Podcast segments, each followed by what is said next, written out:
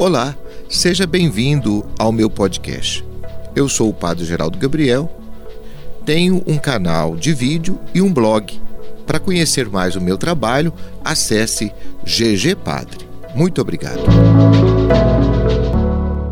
A humanidade nunca conseguiu se livrar totalmente dos seus ídolos. É sobre isso que falaremos hoje. O Evangelho de São Lucas, no capítulo 14, de 15 a 24, fala-nos de uma turma especialista em arranjar desculpas para não participarem de um convite.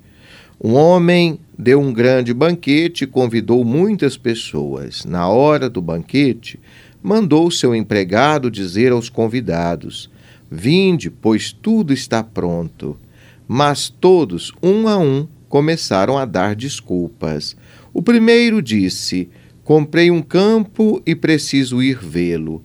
Peço-te que aceites minhas desculpas. Outro disse: Comprei cinco juntas de bois e vou experimentá-las.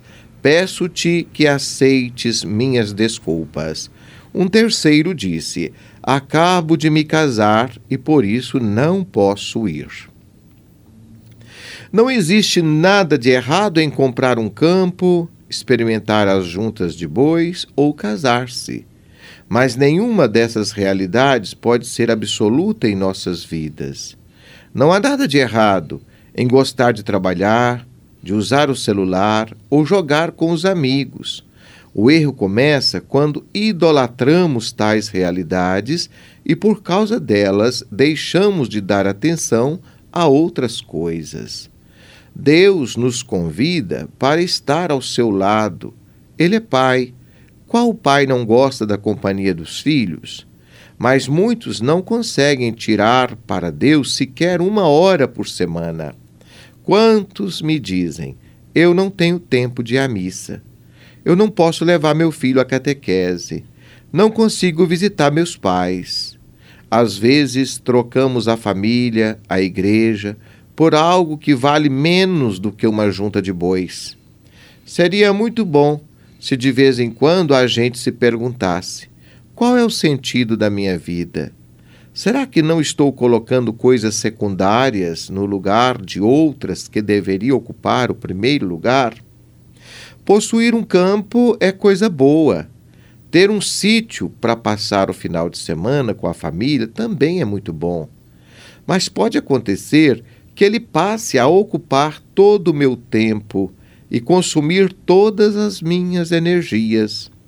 Aquilo que seria para me servir acaba exigindo que eu o sirva o tempo todo. Nesse caso, o sítio transformou-se numa espécie de divindade a qual devo sacrificar minha vida. A isso podemos chamar de idolatria. Idolatria é colocar falsos deuses no lugar de Deus verdadeiro. Mas enquanto Deus verdadeiro me ama e quer o meu bem, o ídolo quer a minha morte e deseja o meu sangue. Talvez não seja exagerado afirmar que, para muitos atualmente, o celular tornou-se um ídolo.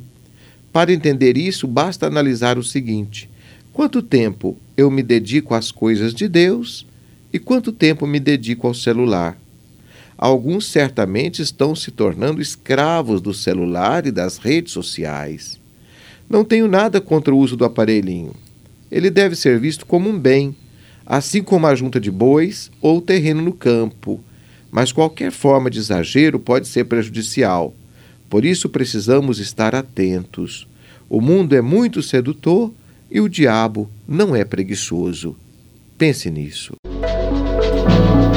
Você gostou dessa história? Quer saber mais? Acesse ao nosso blog e ao nosso canal de vídeo. Um grande abraço para você.